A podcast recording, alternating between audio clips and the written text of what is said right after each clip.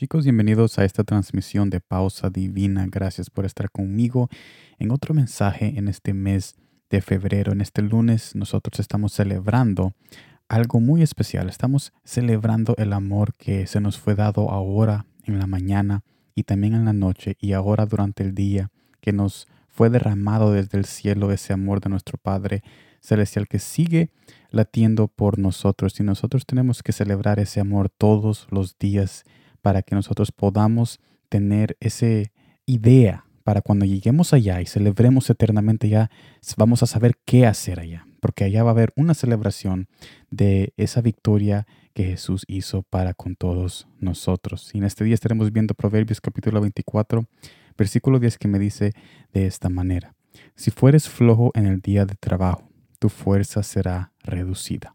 Siempre llega ese día de examen, pero a quien no le gusta, cuando ese examen en la escuela es de libro abierto. Sabemos que cuando es así hay un chance de pasar el examen.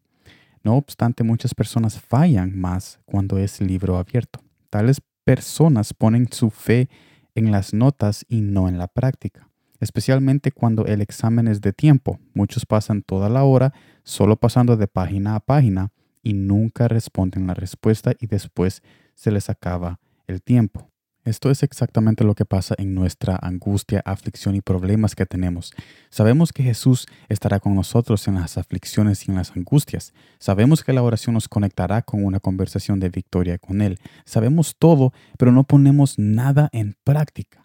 Así que cuando viene la aflicción solo tenemos el conocimiento, pero no la convicción que nos ayudará con lo que ya sabemos. Pero ¿qué pasa si tengo convicción y siempre me va mal? Ah, podría preguntarte en este momento, tú me podrías preguntar por qué me pasa, pero por qué pasa, qué pasa si tengo convicción y siempre me va mal. Déjame decirte de que la convicción, respondiendo a esta pregunta, la convicción no tiene que nacer para que nos vaya bien.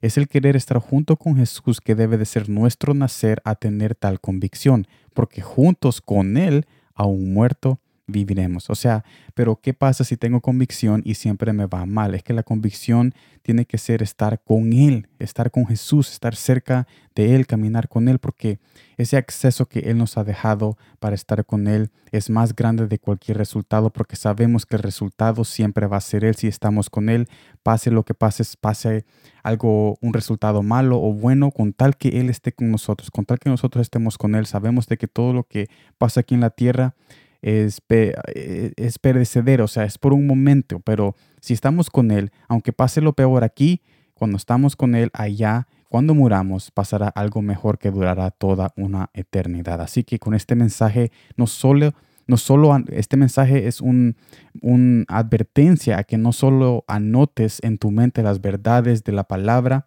sino que también tú las pongas en prácticas día y noche para que cuando venga la angustia tú ya tengas esa convicción nacida en tu corazón y estás cerca de, Jesús también contesta la invitación de Jesús antes de cualquier otra cosa, antes que la aflicción venga, la angustia y aún antes de la bendición, porque muchas veces nosotros queremos aceptar primero la bendición y después a Jesús, pero cuando Él nos da la bendición, la echamos a perder y nos destruimos, nos autodestruimos. Pero con este mensaje Jesús nos invita a contestar la invitación que Él nos está dando de estar con Él. Y también el conformismo limita nuestras fuerzas. Cuando nosotros solo nos conformamos en leer o solo nos conformamos en ir a la iglesia, pero no ponemos esa adoración en práctica o esa búsqueda en práctica en la noche, cuando estamos orando, en la mañana, cuando meditamos en Él en una oración antes de irnos al trabajo o a la escuela. Entonces, nosotros solo estamos adquiriendo conocimiento y cuando venga esa angustia, no tendremos esa convicción nacida en nuestros corazones y a caer y vamos a ser quebrantados. Así que espero de que este mensaje haya abierto tu conocimiento, tus ojos y tu alma para que sepas de que Jesús está tocando tu puerta para que tú lo dejes entrar en este día muy especial. Gracias por estar aquí. Nos vemos mañana en la siguiente transmisión. Bendiciones.